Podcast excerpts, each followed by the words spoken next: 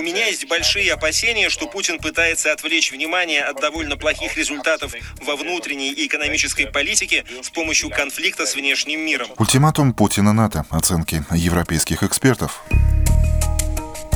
У Европы есть история, которую она не хочет помнить. Существуют идеи о неупоминании Рождества Христова в европейском общественном пространстве. Просто зимний праздник вместо Рождества. Чем закончится дискуссия? Чтобы снять с себя бремя праздничных забот, достаточно просто выбрать искусственную елку в каталоге. Праздник без хлопот. Елка в аренду и другие новые новогодние тенденции. Неделя глазами журналистов европейских общественных СМИ в радиожурнале «Европа лично». С вами Андрей Хуторов. Здравствуйте. Здравствуйте.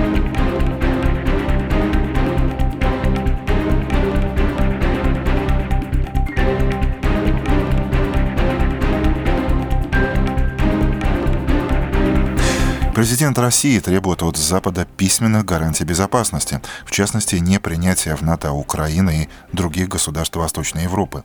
Об этом Владимир Путин несколько раз повторил и во время своей ежегодной пресс-конференции, которую с пристрастием смотрели немецкие эксперты. Может ли Запад рассмотреть предложение Москвы под угрозой вторжения в Украину российских войск, выяснял обозреватель Deutsche Welle Захар Бутырский. Ежегодные пресс-конференции Владимира Путина строятся по одной и той же трехблочной схеме о внутренней политике, внешней политике и бедах и радостях регионов. На этот раз немецким наблюдателям бросилось в глаза, что о внешней политике Путин говорил значительно больше, чем об остальных темах. На этот раз, я считаю, внешнеполитическая часть была гораздо объемнее, чем в прошлом году. На ней делалось больше акцента. Не сказать, чтобы появилась новая информация, но все время повторялись аргументы на одну и ту же тему. Например, когда биатлонист спросил Путина про Олимпиаду в Пекине, он высказался о дипломатическом бойкоте и использовал как повод еще раз поговорить об отношениях США. Немецкие эксперты и политики предполагают, что это неспроста. Как убежден депутат Бундестага от ХДС Юрген Харт, Кремль, вероятно, пытается отвлечь от острых тем внутренней политики отец – это отец. У меня есть большие опасения, что Путин пытается отвлечь внимание от довольно плохих результатов во внутренней и экономической политике с помощью конфликта с внешним миром. У страны есть экономические проблемы, страна плохо управляется. Гражданское общество понимает, что президент, так сказать, гол, если говорить словами одной известной сказки. И он пытается таким образом отвлечь внимание. У меня такое впечатление, что российские граждане уже видят, что этот президент не предлагает никаких перспектив на будущее, ни в борьбе с пандемией, ни в экономике, ни во внешней политике. Особенно доминировала на этот раз тема Украины. То, что Путин обвинил украинское руководство в подготовке к военному наступлению в Донбассе, а украинского президента Зеленского подверг критике за то, что тот попал под влияние нациков, из Германии выглядит как подготовка почвы для агрессивных действий в отношении соседней Украины. Но, по мнению политика, их может и не последовать. Президент Путин уже много месяцев повторяет легенду о том, что России кто-то угрожает. С одной стороны, это Украина, с другой стороны, НАТО. И то, и другое притянуто за уши. Я не думаю, что украинские военные способны дать отпор российским вооруженным силам, которые, как известно, присутствуют в Донбассе и отчасти с тяжелыми вооружениями. Я не вижу абсолютно никаких признаков того, что украинские власти намереваются там что-то предпринять. Наоборот, мы наблюдаем, что уже который месяц именно вооруженные силы России сосредотачиваются на российско-украинской границе, и это чрезвычайно нас тревожит. Хотя временами звучали уже привычные для Путина упреки в адрес Запада, в целом тональность российского президента, по мнению наблюдателей, была относительно сдержанной. А риторика сама по себе не изменилась. В некоторых местах было видно, что его задевает лично, и было понятно, с какой эмоцией он реагирует на эту или иную основную тему. Но в целом обострения мы не видим. То есть сейчас дело не идет к эскалации, но нет и смягчения. И потому что тема Украины возникала так часто в разных вопросах, видно, насколько она занимает сейчас российское руководство. Впрочем, как уверены эксперты, на таких мероприятиях важны не ответы, а вопросы, которым удается прозвучать благодаря прямому эфиру этого формата.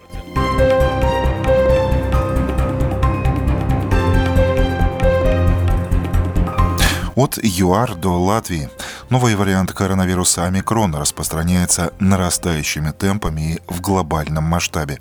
Его чрезвычайную опасность объясняют очень большим числом новых случаев инфицирования и способности обходить иммунную защиту организма. Но не все так плохо, заявляют вирусологи. Вакцинация может предотвратить тяжелое течение болезни. Тему продолжит Александр Цирюльников. В США как минимум в 48 штатах из 50 омикрон уже обнаружен. За минувшую неделю, по оценке национальных центров по контролю и профилактике заболеваний, на него пришлось почти три четверти всех случаев заражения коронавирусом. Для сравнения, недели раньше омикрон был причиной лишь каждого восьмого заражения. В стране ежедневно регистрируется в среднем около 130 тысяч новых случаев заболевания, что на 10% больше, чем на предыдущей неделе. Из-за крайне высокой заразности и стремительного распространения новый вариант коронавируса во Всемирной организации здравоохранения расценивают как очень серьезную угрозу. Допустим, есть огромное количество инфицированных и небольшой процент тех, кто заболеет тяжелой формой. Но это выражается в больших числах, потому что, как вы понимаете, 1% от миллионов – это много людей. Так что уже совершенно ясно, что это очень серьезная угроза. В Великобритании сегодняшние газеты пестрят заголовками, отражающими массовое беспокойство граждан по поводу возможного локдауна. Однако пока, несмотря на 90 тысяч новых заражений в сутки, Лондон решение о локдауне не принял. Накануне стало известно о том, что Елизавета II не примет участие в рождественских празднованиях. 95-летняя королева проведет каникулы в Виндзорском замке к западу от Лондона. Многие жители Винзора отнеслись к этому с пониманием и сами готовы отказаться от поездок к родным на Рождество.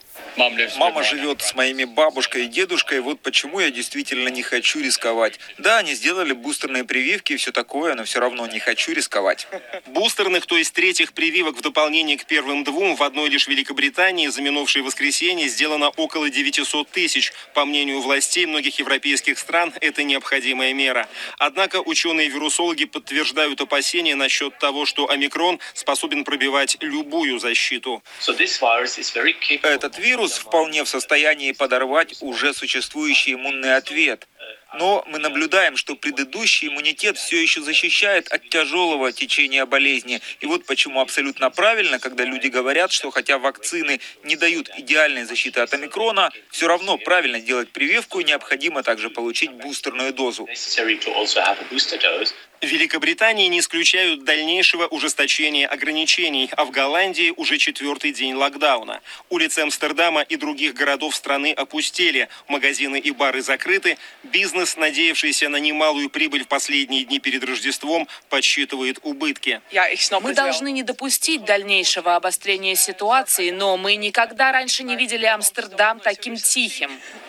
В Дании с воскресенья из-за введенных жестких ограничений закрыто большинство развлекательных заведений, а вход в бары и рестораны только по паспорту вакцинации. Но страна, в которой совсем еще недавно никаких ограничительных мер не было, стойко переносит тяготы. В Германии о новом жестком локдауне в федеральном масштабе, по крайней мере до конца года, речи пока не идет. Однако рост заболеваемости, связанный с омикроном, уже называют пятой волной. И все же британские исследователи считают, что новый штамм ковида менее тяжелый, чем все предыдущие. По их наблюдениям, несмотря на нарастающие темпы омикрона, риск госпитализации уменьшается на 50, а то и 70 процентов. Таков осторожный, но обнадеживающий прогноз. Это программа «Европа лично» и далее у нас новости из Эстонии, Чехии, Польши и Финляндии.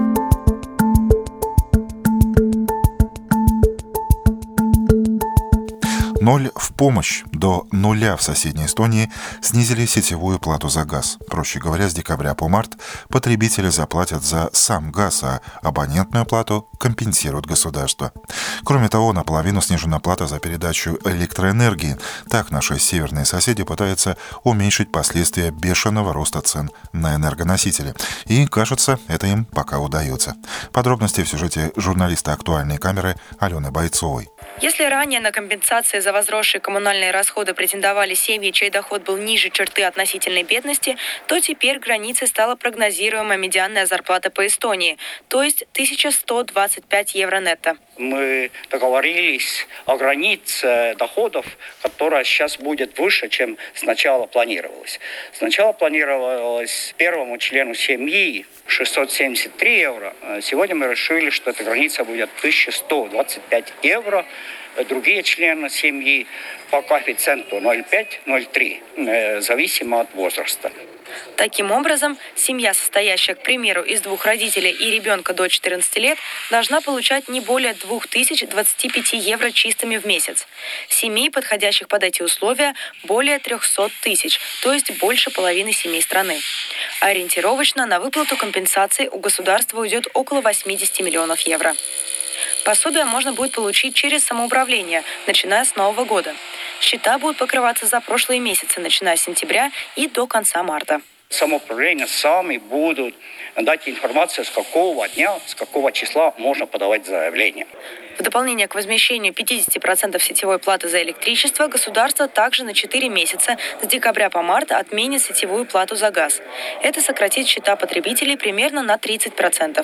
На меру будет выделено 34,5 миллиона евро. Есть подключение 60 тысяч, все-таки 90% из них предприятия. То есть именно из снижения или доведения до нуля сетевой услуги по газу э, больше всего выигрывают э, предприниматели.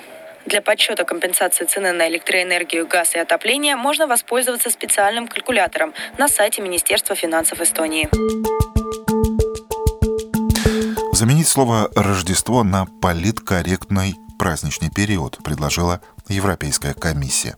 Такой тезис обнаружила пресса в руководящих принципах инклюзивной коммуникации, внутренних рекомендациях по общению между чиновниками при исполнении обязанностей, чтобы, цитата, «избежать необоснованных предположений о том, что все являются христианами и отмечают христианские праздники».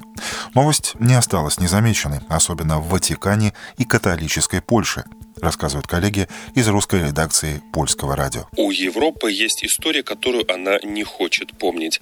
Существуют идеи о неупоминании Рождества Христова в европейском общественном пространстве, что означает отказ от великой христианской истории Европы. С тревогой сообщил несколько дней назад архиепископ Лодинский Гжегош Рыщ. Священник имел в виду в том числе тенденцию, которая наметилась в ряде учреждений ЕС.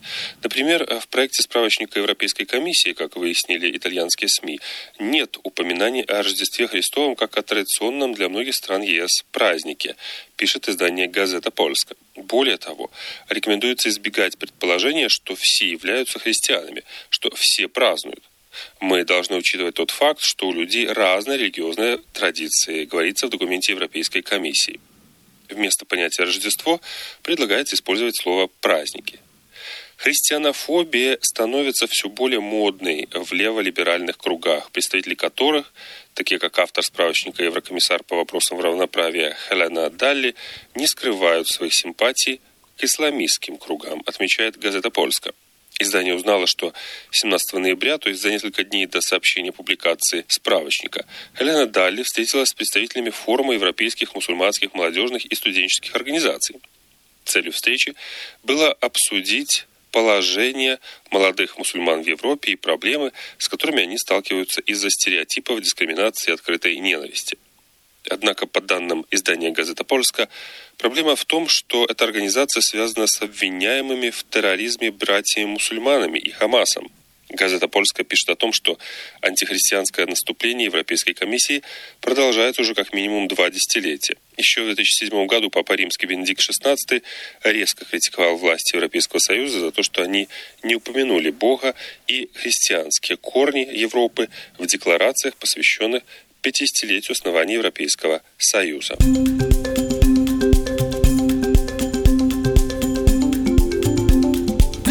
Рождество на новый лад. елка в аренду и профессиональный дизайн. Не только фирмы, но и семьи в Чехии все чаще берут новогодние елки на прокат, а наряжать их поручают специализированным фирмам.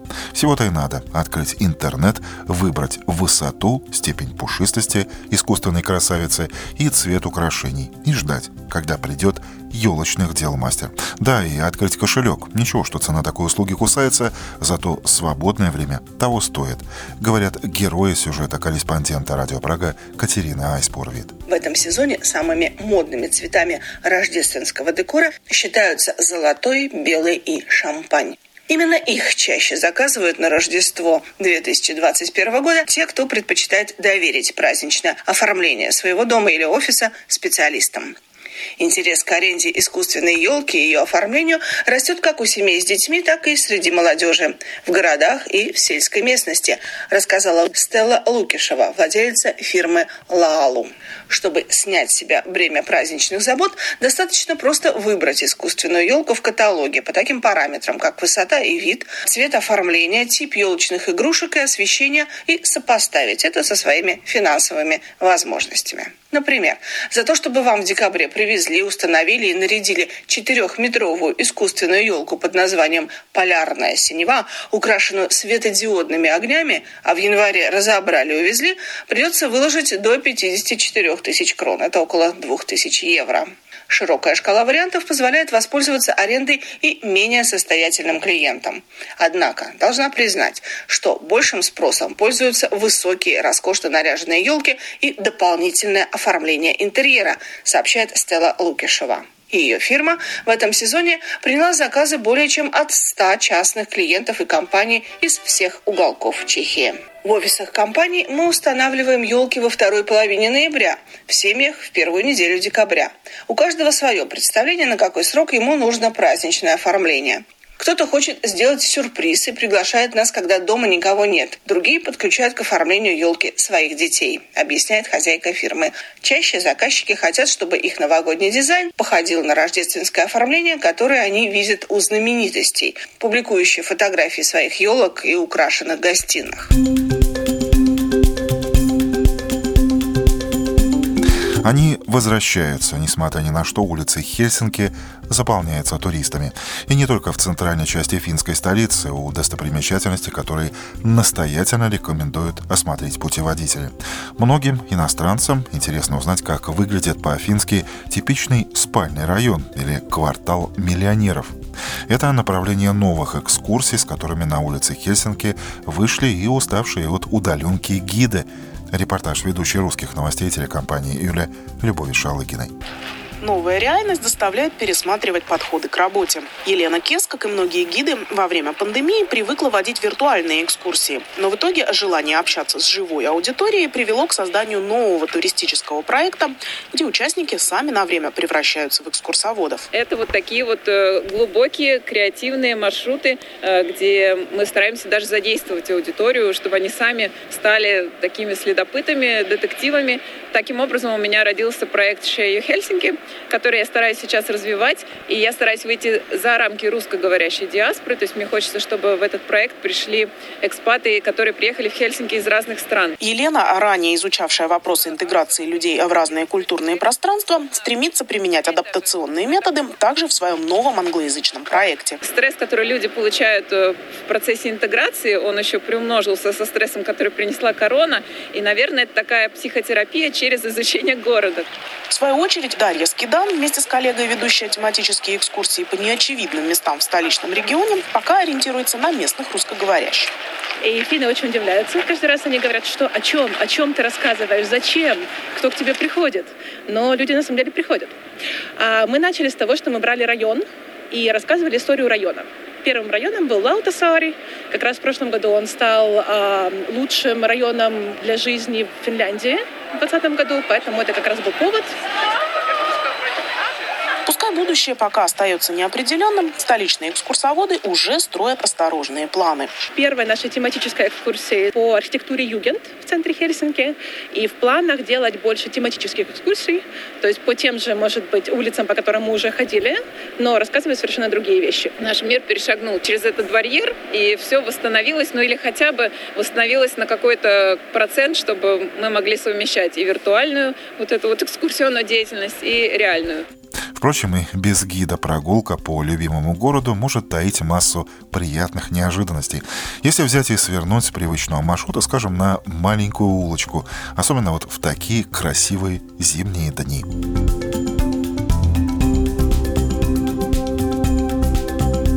В этом выпуске радиожурнала «Европа лично» прозвучали сюжеты коллег с финской телерадиокомпании «Юлия», «Радио Прага», «Дойче Велле», «Радио Польша» и актуальной камеры эстонского телевидения. Четверть часа студии провел Андрей Хуторов. Желаю вам доброго дня и хороших новостей.